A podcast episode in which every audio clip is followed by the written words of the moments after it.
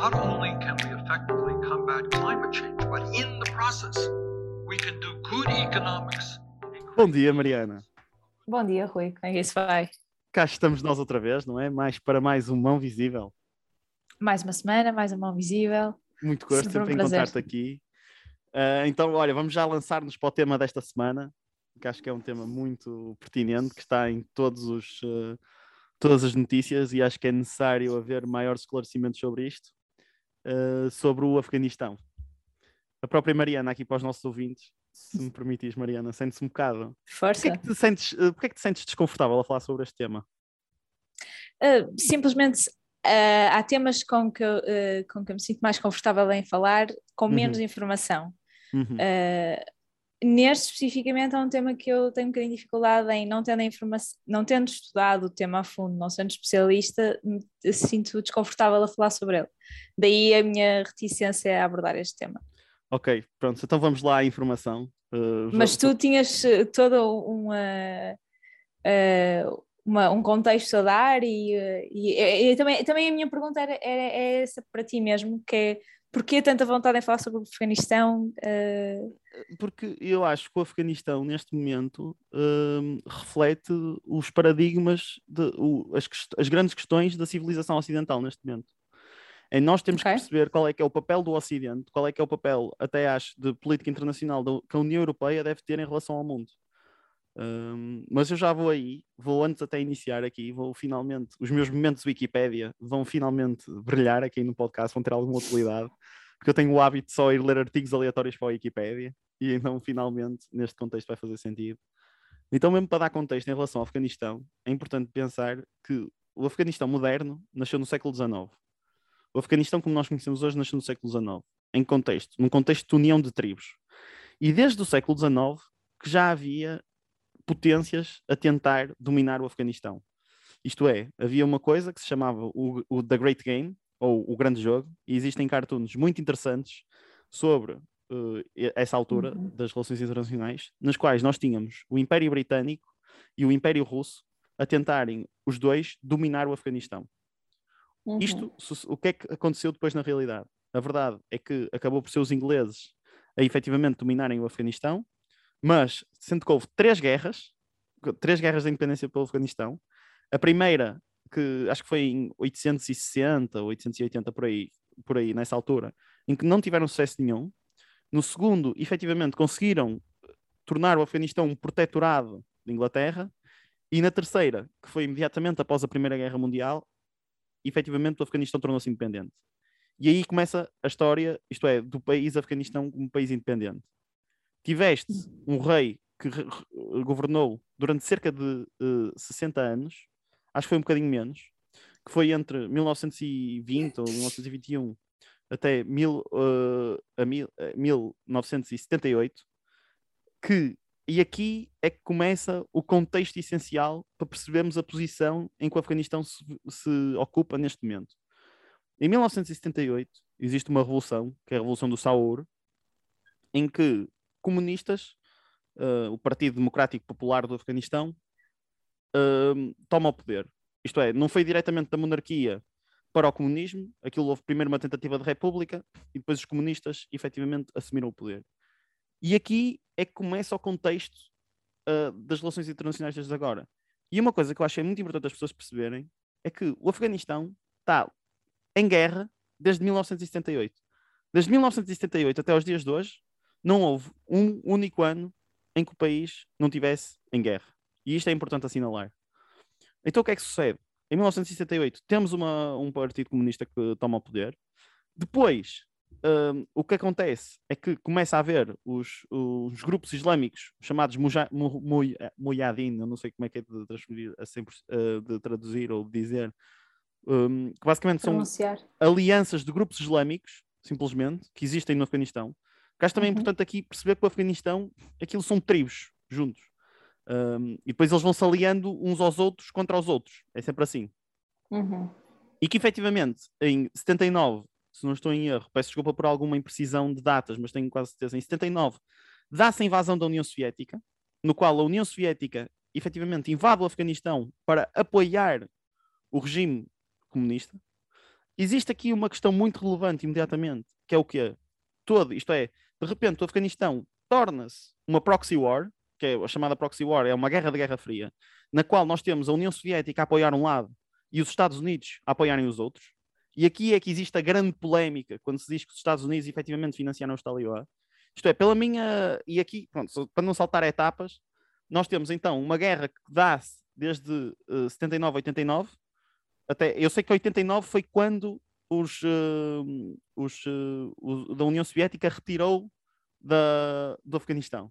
Aliás, o Afeganistão já agora tem um apelido muito interessante que é o cemitério do, dos impérios, porque muitos impérios já se tentaram meter no Afeganistão e aquilo nunca corre bem. Uh, é sempre um limite. Mas pronto, depois temos os americanos a financiar os Mujahideen. Depois, o que é curioso, quer dizer, o que acontece é que durante 10 anos, desde 89, depois eu acho que o, o Partido Comunista cai em 92 completamente. Mas é, basicamente existem depois dois tipos, dois grandes tipos de. Existem duas guerras civis, uh, duas guerras civis, isto é, a continuação da mesma, mas dividida em duas fases. Em que basicamente os, os Mujahideen, quando o Partido Comunista cai, efetivamente controlam Cabul. Depois os Talibã conquistam Cabul a partir de 96. Isto é, para, uma pessoa tem que perceber que é, isto está sempre em guerra, isto está sempre em guerra, e depois também é importante, uma questão que eu pelo que percebi, é que, pelas minhas leituras, é que Al-Qaeda isto é, as pessoas que depois foram para a Al-Qaeda estavam nos Mujahideen. Isto é, mas eram simplesmente uma das muitas tribos, se calhar nem eram Al-Qaeda ainda, uma das muitas uhum. outras tribos estavam nos Mujahideen. Depois, de 92 a 96, isto é, há essa guerra, primeiro, eh, primeiro entre o governo central e os Mujahideen, depois os próprios, e, e os, não, os Mujahideen e os Talibã, depois os Talibã, a partir de 96, controlam Cabul e então existe um governo uh, talibã a sério. De 96 a 2001, continuamos em guerra civil, em que efetivamente só havia um grupo que no norte controlava alguma coisa, que era a Aliança do Norte, que também, mais uma vez, eram alianças de tribos. Em 2001, e depois aqui é começa a história, aqui também começa a história mais recente do Afeganistão, que em 2001 os Estados Unidos invadem o Afeganistão sob o pretexto de Al-Qaeda, e mais uma vez. Pós 11 de setembro, não é? Exatamente, pós 11 de setembro, invadem. Isto é, e também com alguns aliados da NATO, porque nós tivemos efetivamente tropas portuguesas também lá. E durante 20 anos isto sucede. E imagina, porque é que eu acho que existe tanta necessidade de debater? Isto é, eu acho que este contexto é importante perceber porque uh, é um palco de relações internacionais e, infelizmente, há muitos interesses económicos por detrás, mas a verdade é que no final do dia eu adorei ver as discussões que existiram quando terminou, uh, quando os americanos retiraram. Porque, pela primeira vez, porque eu acho que, imagina, em relação ao Iraque, toda a gente concorda que foi um completo disparate. Aquilo não fez, pá, fez zero sentido o Iraque. Os americanos não fizeram nada lá. Mas efetivamente no Afeganistão houve externalidades muito, muito positivas houve também externalidades negativas. Não e, e, faço já o meu disclaimer, que é, eu não estou aqui, isto é um espaço de debate em que estamos simplesmente a debater ideias, não estamos a assumir posições. E uma coisa que aconteceu, uma externalidade positiva da invasão dos americanos, é agora a grande questão das mulheres, nas quais os talibã, ah, só para também terem ideia, os talibã, efetivamente, eles são pessoas que destruíram património mundial, já destruíram tipo os budas, havia umas estátuas de budas muito grandes no Afeganistão, e eles destruíram isso, destruíram tipo, património mundial e eles efetivamente enforçaram, uh, enforçaram, acho que é o termo, tenho medo de estar a traduzir do inglês, mas impuseram, acho que é o melhor português. É mais Imp correto, sim. É, sim. Impuseram a Sharia e é mesmo tipo, tu não vais à escola e supostamente as mulheres só podem trabalhar no hospital, mas é para atender outras mulheres. Portanto, os talibã é uma cena a sério. E, e eles só chegaram a ser reconhecidos, acho que por três países, é assim uma coisa. Aquilo é, aquilo é fundamentalismo islâmico. E a minha grande questão, agora quando acabou a invasão dos Estados Unidos, foi as pessoas, uh, foi uma coisa unânime, da direita à esquerda, é que efetivamente os americanos estavam a proteger alguns direitos ocidentais lá. E a mim, o que mete-me impressão, e eu próprio, imagina, eu posso dizer isto, que é, antes disto acontecer tudo, eu estava mesmo, ei, os americanos têm, obviamente, que pirar-se do Afeganistão, tipo, o que é que eles estão a fazer no Afeganistão? Só que depois, efetivamente, depois dessas consequências e perceber, tipo, aquelas imagens desesperadas das pessoas a correr e a querem sair dali, eu vi, gente, pá, se calhar os americanos não estavam ali, estavam ali a fazer alguma coisa de útil. E é por isso que eu acho relevante discutir, porque eu acho que a violência, e acho mesmo que uh, invadir, como os americanos fazem, que é democracy is coming e bombas para todo lado, não é o caminho. Mas eu acho que também não, não podemos ter uma posição benevolente e aceitar que direitos humanos, porque a verdade é que eu acho que há certos direitos que são, não podem ser discutidos, que não entram na base de valores. Uh, isto é, num campo filosófico subjetivo são valores, mas na realidade eu acho que nós temos que olhar mesmo para direitos humanos, como a questão do direito à educação, do direito às mulheres terem educação, de, de não haver violência, porque a questão é que depois há violência, é tipo, é escutadas, é, bah, é, é tribal praticamente, e pessoas que estão a ser abafadas. E é por isso que eu acho relevante debater, e, e, e houve discussões no Twitter absolutamente incríveis, Uh, e até uma coisa que eu fiquei contente foi de efetivamente haver esse clash de ideias de pessoas que efetivamente apoiavam, que não apoiavam. Achei um bocado que a esquerda, acho que entra um bocado em incoerências no geral, tipo, principalmente o Varoufakis. Uh, só para dar contexto, o tweet, o, o Varoufakis faz um tweet do género a dizer que o imperialismo tinha caído e que efetivamente não tinha tido conseguido no Afeganistão, mas que depois diz do género uh, Our prayers are with an Afghan woman hang out in their sisters. Tipo, imagina, parece que ao mesmo tempo do género, pá, os americanos foram embora, não sei o quê, mas também não consegue reconhecer uh, as consequências negativas de efetivamente o, o, os, os americanos retirarem de lá. Mas não me parece incoerente. Sim, pois. Ok, vamos lá, vamos lá agora ao debate então. Diz-me, depois de todo este contexto e disto que eu disse, uh, o que é que tu achas de toda esta situação? Bem, de toda a situação não vou, não vou comentar toda a situação, mas vou comentar uh, a tua última frase do Varoufakis uhum. e lançar-te uma pergunta de volta que é tu não achas que é possível uh, que tu, o que tu estavas a dizer é que é incoerente uh, condenar a, a, invasão americana e condenar também a forma como os americanos saíram de lá? Ou seja, ou não se pode condenar as duas coisas? Não, ou está a favor dos americanos ou contra os americanos? Não, eu acho é que uh, não, não acho, não acho, e é exatamente, eu acho que esse é o grande problema muitas vezes da discussão da política, é que as pessoas veem as coisas de uma forma extraordinariamente binária e não conseguem quer reconhecer as coisas boas que efetivamente os americanos estão a fazer. Isto é, os americanos ou são os heróis ou os vilões, e os próprios talibã ou são os heróis e os vilões. Imagina, eu efetivamente, também há outro artigo que eu aconselho muitas pessoas a ler, que é efetivamente, que é o artigo da Carmen Afonso, no Express.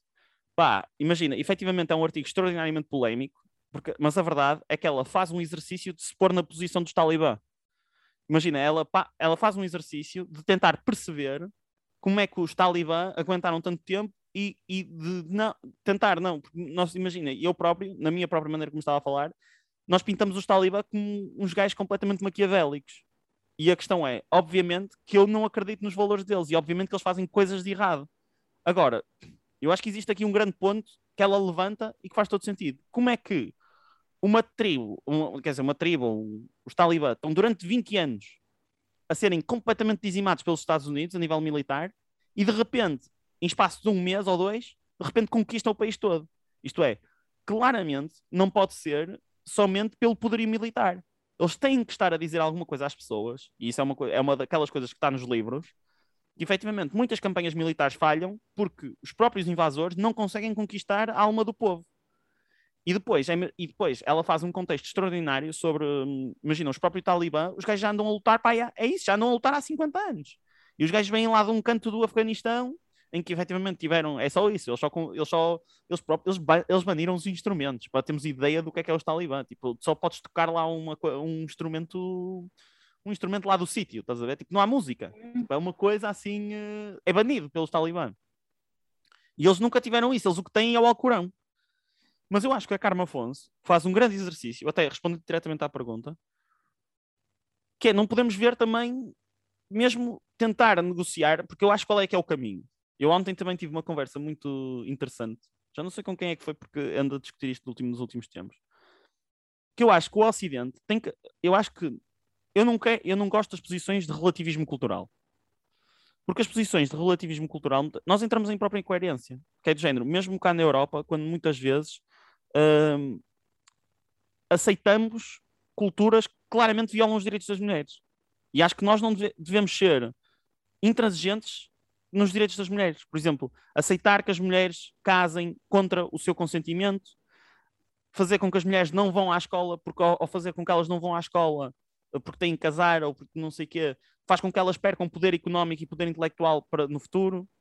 Uh, por acaso até, até era isso que eu gostava de até não pegar no Afeganistão, porque isto do Afeganistão é só uma, uma no final do dia o que nós estamos a discutir é os, como é que devemos imagina, se os valores ocidentais devem ser impostos e, uh, e, e, e, a questão é cá dentro e lá fora, e quais é que são os limites para essa imposição? Acho que é aquela discussão que nós já tivemos, que, de que os valores ocidentais não devem ser impostos ponto, em lado nenhum, a, a não ser aos povos que democraticamente os queiram aceitar. Ok. Pronto. Uh, agora, isto é, é, é, aquela linha muito fina, porque tu tens, uh, obviamente, quando vês em partes do mundo que não, que não subscrevem a Carta dos Direitos Humanos, vês violações aos direitos humanos e, e pensas como é que é possível uh, os direitos das mulheres não estarem salvaguardados em, em determinada zona do mundo, como é que em determinada zona do mundo uh, há atrocidades a acontecer todos os dias e de forma legítima, uhum. e ou seja, aceite, uh, banalizada, uh, até que ponto é que o Ocidente tem superioridade moral para impor os seus valores ocidentais a quem não os quer, a quem, a quem não se identifica com eles, não, se quer, não os quer aceitar, pá, é, é, depois levamos a questão para o ponto filosófico mais do que para o ponto político. Porque mesmo a questão de política internacional que disseste uh, dos Estados Unidos, de chegarem uh, com canhões e com uh, armamento de guerra e agora vamos impor aqui à força os nossos valores e a nossa forma de viver e a nossa forma de, de ver o mundo. Um, pá, acho que, acho que é de um paternalismo e de uma superioridade moral que é bastante discutível, porque quem é que diz que são eles os donos do mundo e não outro, outra, uh, outra, outra civilização qualquer, não é? Porque dizer, ao longo da história muitas civilizações já, já quiseram ser as donas do mundo e já quiseram impor à força bélica uh, a sua forma de ver o mundo. Uh, acho, acho que a força nunca é, nunca é a, solução para, para fazer isso. Não é, não é de todo democrático, não é? Porque ninguém pergunta àquelas pessoas se querem ou não querem uh, que os Estados Unidos ou que os valores ocidentais uh, vão para lá. Uh, por outro lado, obviamente, custa muito ver que, há, que, há certas, que os, direitos humanos, de, os direitos humanos não são salvaguardados em todas as partes do mundo. Agora, se eu acho que uma grande potência armada deve financiar milícias locais para derrubar uh, governos e fazer geopolítica uh, local uh, e acreditar que isso é puramente por, por eles quererem impor os valores ocidentais na, ou os direitos humanos ou salvaguardar os direitos humanos na, na, em determinadas regiões, acho que é muito mais que isso, acho que é poderio económico, acho que é. lá está, se, se tu voltar, se tu, se tu fores se tu pegares na história agora e andares para 50 anos atrás, vais sempre dar ao, uh, ao debate comunismo versus capitalismo, uh, Rússia versus uh, América. Portanto, vais sempre dar a. não, isto, aqui o, o, comunismo está a se instalar nesta região do mundo, portanto, vamos para lá e vamos destruir aquilo e ganhar aquilo e ficar com uh, e derrubar o, o, comunismo, derrubar a ideologia. Uhum. Uh, portanto, acho que é, acho que, e aliás, o discurso que o Biden fez relativamente, agora, uh, recentemente, sobre a retirada do Afeganistão, em que quer dizer, durante anos o discurso dos Estados Unidos foi o contrário do que ele fez. Durante anos o discurso foi estamos lá para construir, para, bem, para, para, para derrubar os talibãs e, e para construir um, uma sociedade onde as mulheres possam estudar, onde, onde haja direitos humanos, uh, pronto, uma sociedade com os valores ocidentais, democrática, e, e, depois saímos.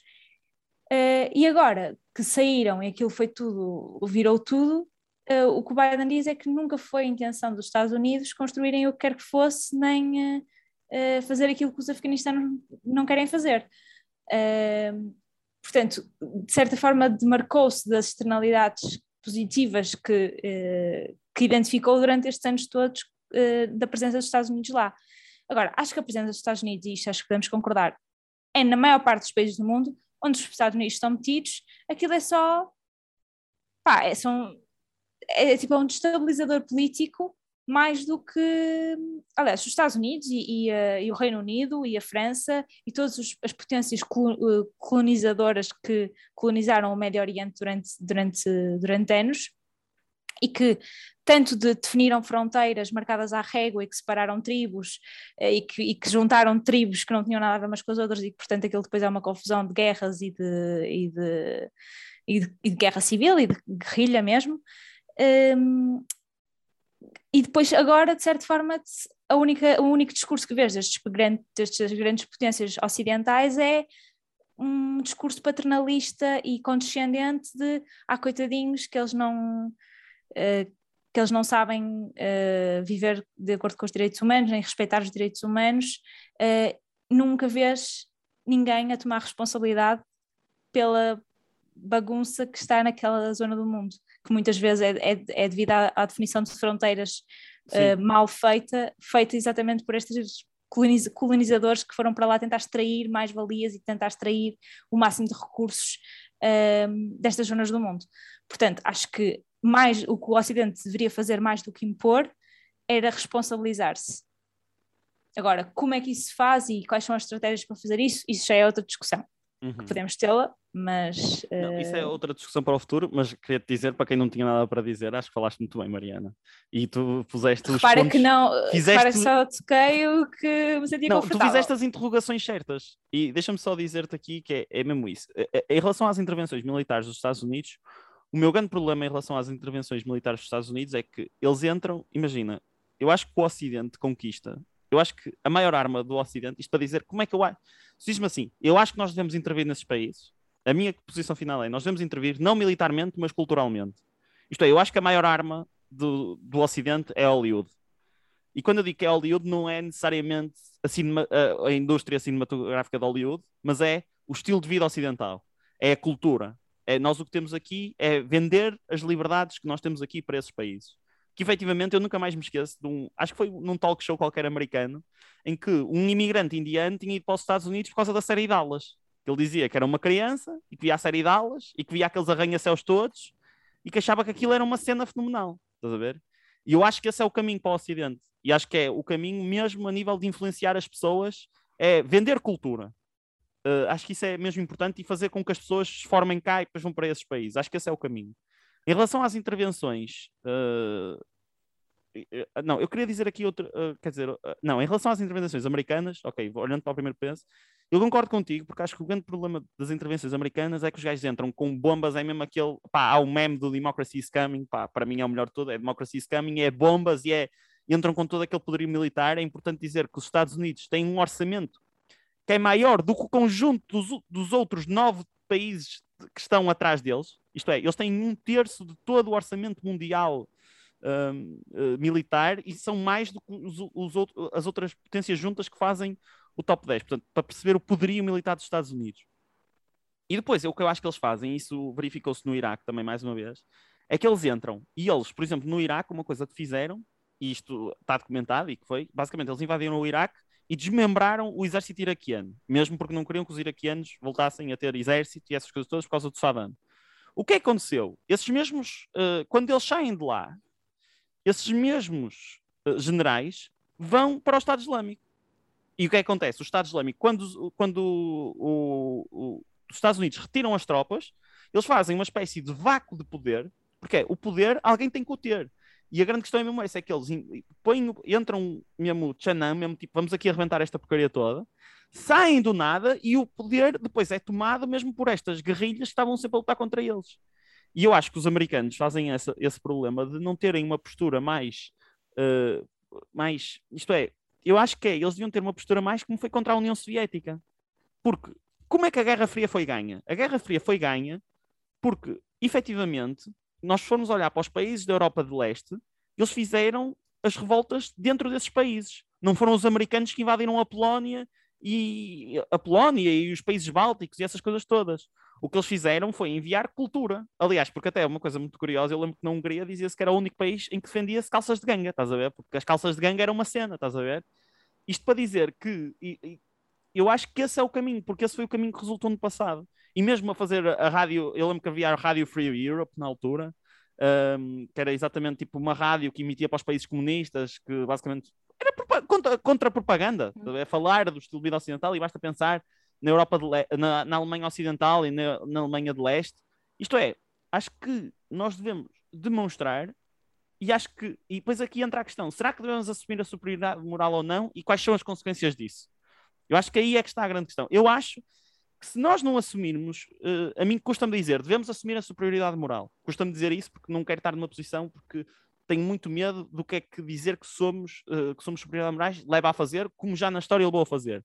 Mas por outro uhum. lado, eu não posso fechar os olhos a quando temos direitos de crianças, de mulheres, principalmente das, das, crianças e das mulheres, e outros também. Eu acho que esses dois são prioritários, mas outros, por exemplo, a liberdade de expressão. É tipo, tu não podes falar, uh, não podes criticar publicamente o governo, tens que necessariamente ir à igreja, tens, não tens um Estado laico. Existe todo aqui um conjunto de valores que eu não consigo fechar os olhos, que eu não consigo dizer, pá, nós temos que ficar independente, indiferentes a isto, e então o Ocidente deve, nós devemos estar aqui na Europa, estás a ver? Nós a fazer a nossa cena, e vocês uh, chicoteiem e torturem as mulheres e os homens que quiserem, estás a ver?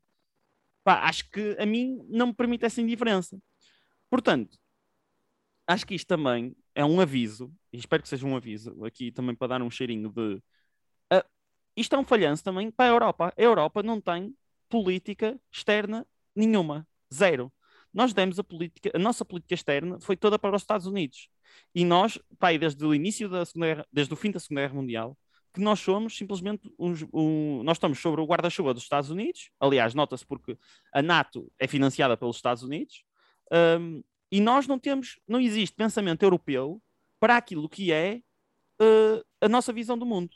E em relação só, desculpa, a questão, a questão das responsabilidades eu acho que as nossas responsabilidades em relação a esses países, eu, eu, não, eu honestamente uh, tenho muitos problemas com essa discussão, porque depois entra sempre na discussão das reparações, e pá, eu acho as reparações, imagina, uma coisa.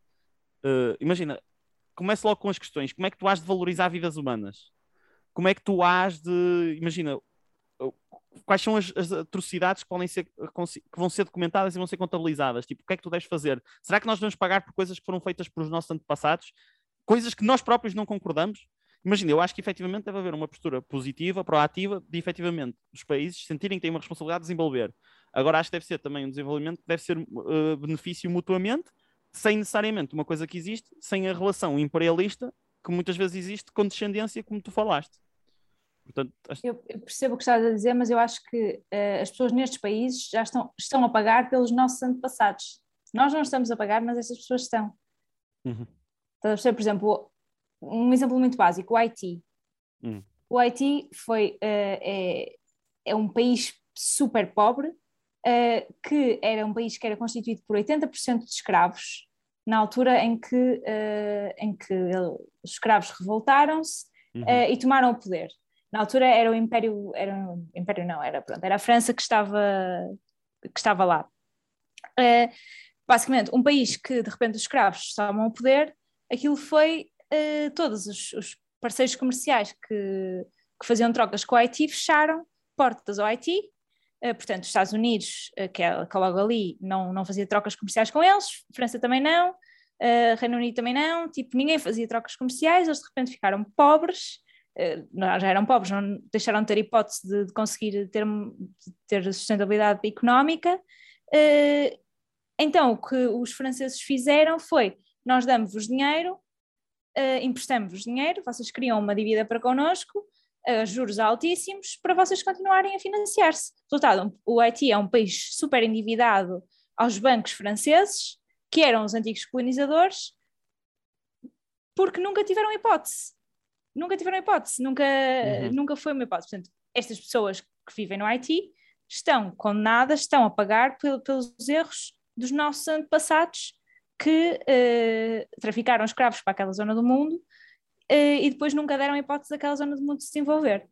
Uh, portanto, a, a, questão das reparações, eu não acho que, por exemplo, devam ser monetárias, acho que é, um, acho que é uma discussão que está muito pouco feita no, no Ocidente, tipo, não se fala muito sobre o assunto, é sempre visto como.